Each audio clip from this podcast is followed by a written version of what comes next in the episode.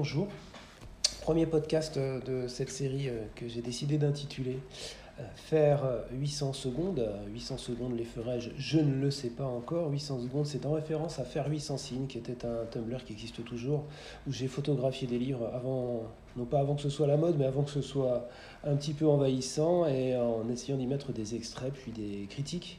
Et comme souvent dans ce cadre-là, les critiques sont devenues trop longues pour constituer de simples billets de Tumblr.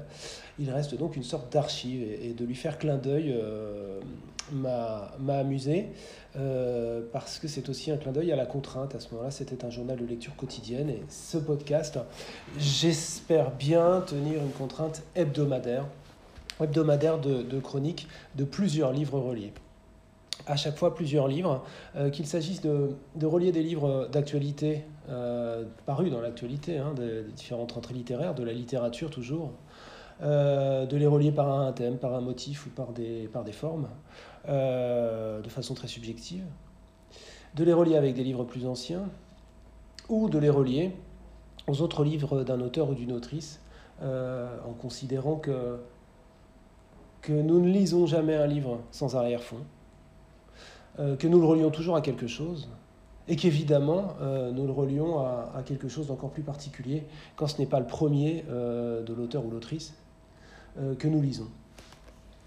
Ce sera le cas avec Yamida Bedamed Dao, à laquelle je vais m'intéresser avec grand plaisir aujourd'hui parce que je suis son travail depuis longtemps, tel un supporter enthousiaste. Euh, depuis le, premier livre donc, de Yamina Bedamed Dao, paru en 2014 aux éditions L'Arbalète de Gallimard et qui s'appelle Poule. Euh, livre que j'ai chroniqué à l'époque et euh, qui a, également connu un, beau destin auprès des lycéens. Il a remporté deux prix de, lycéens en Pays de la Loire et, en Ile-de-France notamment. Poule D s'intéressait au, football féminin du point de vue amateur, tel un dispositif de, documentaire euh, avec une caméra posée sur euh, subjectivement certes, mais, euh, mais selon un mode très documentaire, faisant le récit d'une année de pratique de football féminin par une jeune trentenaire, ressemblant fort à l'auteur, Yamina, elle-même passionnée de football. Et donc le livre avait ses, ses qualités jointe de, savoir, de parvenir à très bien nous parler de football, ce qui n'est pas si simple, à très bien faire le récit du sport, euh, du jeu en train de se faire sur la pelouse, de façon euh, beaucoup plus concrète que très souvent la, littérature sportive parvient à le faire.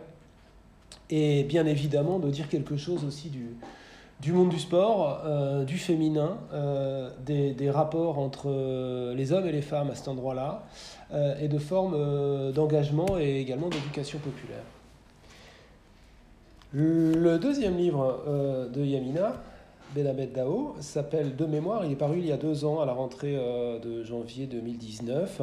C'est en tout point quelque chose qui semble s'apparenter à un récit qui est écrit à la première personne et qui relate une agression. une agression d'un homme sur une femme, à l'encontre d'une femme.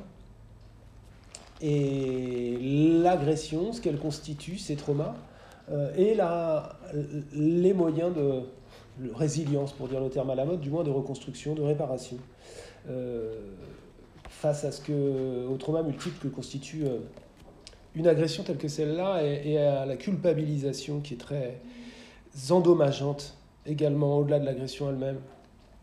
Donc de mémoire était un, autre mode de, faire récit du monde. Et euh, à la machine, hein, toujours chez l'arbalète Gallimard. Alors évidemment, ça s'inscrit aussi dans une forme de tradition de l'arbalète Gallimard, qui est un éditeur euh, qui s'intéresse beaucoup euh, avec des, des, œuvres comme celle de Thomas Clair ou, ce qu'a pu publier euh, Joyce Ormand avec quelques textes de Danny Ernaud, avec euh, le travail, même si plus romanesque, euh, pour autant très intéressé par le, le détail du récit du monde de Sylvain Prudhomme, l'Arbalète s'intéresse donc aux parts documentaires de, du romanesque et de la fiction. Et enfin, ce nouveau roman de Yamina Bedamed Dao, son troisième à l'Arbalète, il y a eu aussi un récit jeunesse par ailleurs son troisième à s'appelle À la machine. Et euh, À la machine est donc. Euh, ça n'enregistre plus.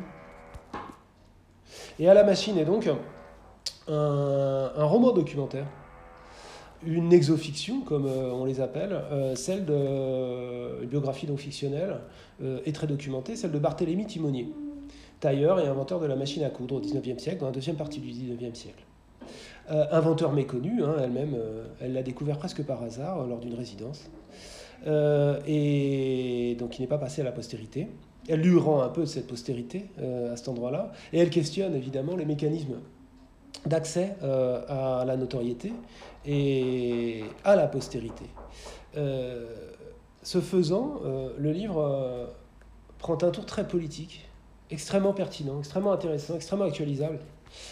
quant, à, quant à ce que l'industrie fait à la connaissance, quant à ce que l'argent fait au travail, puisque euh, tout le long du livre, Barthélemy Timonier euh, euh, se fait déposséder sans cesse des, bénéfices éventuels de, son invention, aussi bien par les luttes ouvrières alors qu'il les soutient, lui-même étant un, plutôt du côté des pauvres et des ouvriers, et lui-même s'efforçant de croire à cette utopie qui serait celle de, de, la machine permettant de libérer l'ouvrier et l'ouvrière, et permettant d'émanciper, euh, d'être un outil d'émancipation des classes laborieuses, de libération et non d'asservissement. Évidemment, ce n'est pas ce qui se passe, et c'est aussi ce que le livre nous raconte, euh, puisque euh, Barthélemy Timonier est hautement symbolique à cet endroit-là, lui-même se faisant sans cesse spolier, se faisant dérober ses brevets et les bénéfices de son invention par plusieurs malandrins successifs plusieurs banquiers, en somme, ou investisseurs, euh, les business angels, tels qu'on les appelle à l'époque, qui s'avèrent pas forcément des anges. Euh, et euh, il y a donc ce, récit qui est extrêmement intéressant d'un point de vue historique, je le disais d'un point de vue politique également, et il est par un autre aspect inattendu, qui est le tressage, hein, texte, nous dit-elle dans, dans l'introduction de Roland Barthes, texte veut dire tissu, D'où le rapport avec le machine à coudre, mais d'où aussi euh, euh, ce texte qui n'est pas euh, strictement linéaire mais tressé, entre la biographie de Barthélemy Timonier et ses réflexions quant, à, quant à la politique et quant à l'industrie. tressage entre, entre ce texte-là et un autre texte en italique qui est une suite de, petits récits intimes euh, quant à l'histoire d'une machine à coudre et de la machine à coudre euh, familiale. En 1952 ou 1953, ma mère achète une singère à un démarcheur portugais venu vendre des machines dans la campagne algérienne durant la colonisation française. Pendant la guerre, José, le commercial, fuit sans réclamer les dernières échéances du crédit auquel ma mère a souscrit. Après la déclaration d'indépendance du pays, ma mère rejoint mon père en France avec ses enfants et une valise. Dans les années 70, ils font voyage en Algérie, d'où ils rapportent leurs affaires. Parmi elles, la machine à coudre. Démontée en pièces, elle supporte parfaitement le long trajet dans le coffre de la voiture et la partie effectuée en bateau. Lorsque ma mère m'a raconté cette histoire, fragment de l'histoire, je me suis demandé si Singer était l'inventeur de la machine à coudre. J'ai découvert que c'était Barthélemy, que cela ne peu, voire pas, car le récit populaire ne raconte pas l'histoire d'une invention. Version timonier, mais l'histoire d'une innovation transformée en marchandise, version Singer. Voilà, c'est extrêmement, euh, c'est extrêmement symbolique ce, passage-là. Euh, c'est sans doute le, seul endroit où concrètement les deux récits sont, sont reliés à l'intérieur du texte. Euh, pour le reste, ils se, ils se superposent tels des pièces sur un tissu. Euh, ils ne sont jamais aussi directement mis en relation, mais se mettent en relation d'eux-mêmes. Les, autres formes de, récits sont, sont, les récits de d'enfance de, de la mère, toujours en train de coudre, sauf le dimanche, euh, toujours en train de coudre et, et, en train de courir après le temps pour faire autre chose quand il ne s'agissait pas de coudre pour, pour les plusieurs enfants. ce que représentait la machine à coudre, encore une fois, comme un outil euh, d'asservissement domestique autant que, autant que d'émancipation. Hein, tout le, le, paradoxe de, de l'amélioration promise par la machine. Euh, c'est extrêmement émouvant la manière dont, dont les deux récits s'entrelacent. Euh, la chimie qu'ils produisent, le, la réverbération des, idées et des sentiments, l'efficacité de l'éclairage intime, pour colorer également hein, le, le, récit historique, et les et les espaces de pensée que cela, que cela crée. C'est ça qui est intéressant aussi dans, dans les cours euh, romans de, de Yamida Medamed Dao. Et comme souvent d'ailleurs euh, chez l'arbalète, c'est que de par une description euh, a priori objectiviste et pour autant portée, hein, énoncée à la première personne, les auteurs dégagent des espaces, des espaces qui nous sont des espaces de pensée et à, nous approprier comme lecteurs. Là où je peux également faire le lien entre ces, trois livres, hein, mettre en, relation à la machine avec euh, euh, les précédents, euh, c'est par un, mm, des signaux plus ténus. Il y a quelque chose d'assez d'assez fascinant dans le, dans le début de, la machine, qui est une, une, sorte de reprise autour de ce qu'est une idée. Un, naissance de l'idée origine romantique, c'est le premier chapitre. Deux, naissance de l'idée origine anthropologique. Trois, naissance de l'idée origine psychanalytique. 4. Naissance de l'idée origine politique.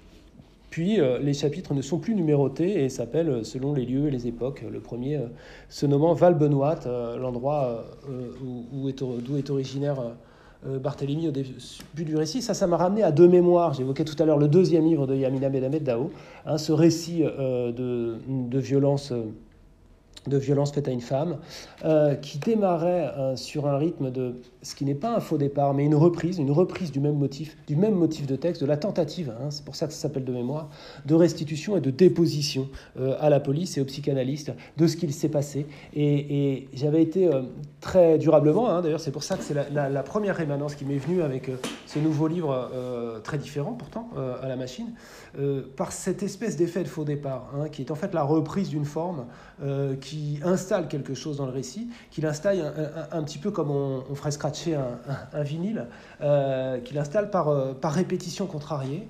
Euh, et ça, c'est quelque chose d'assez d'assez singulier dans ce qu'elle produit. Et, et, c'est comme un, un léger déraillement, un léger déraillement d'une forme, et en même temps, c'est c'est un éloge de la forme, hein, si j'ose dire, ou du motif à l'intérieur du récit.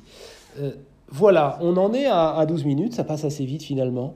Euh, trois livres de Yamina Ben Dao, hein, dont j'ai parlé, qui seront euh, en photo, en illustration, et en point d'orgue, euh, le tout nouveau qui vient donc de paraître, qui s'appelle À la machine, aux éditions L'Arbalète Gallimard, et, dont j'espère vous avoir donné envie de, le découvrir. C'est vraiment très habilement et sensiblement mené. bravo Yamina, et à bientôt pour pour d'autres livres de son côté euh, et pour d'autres podcasts par ici.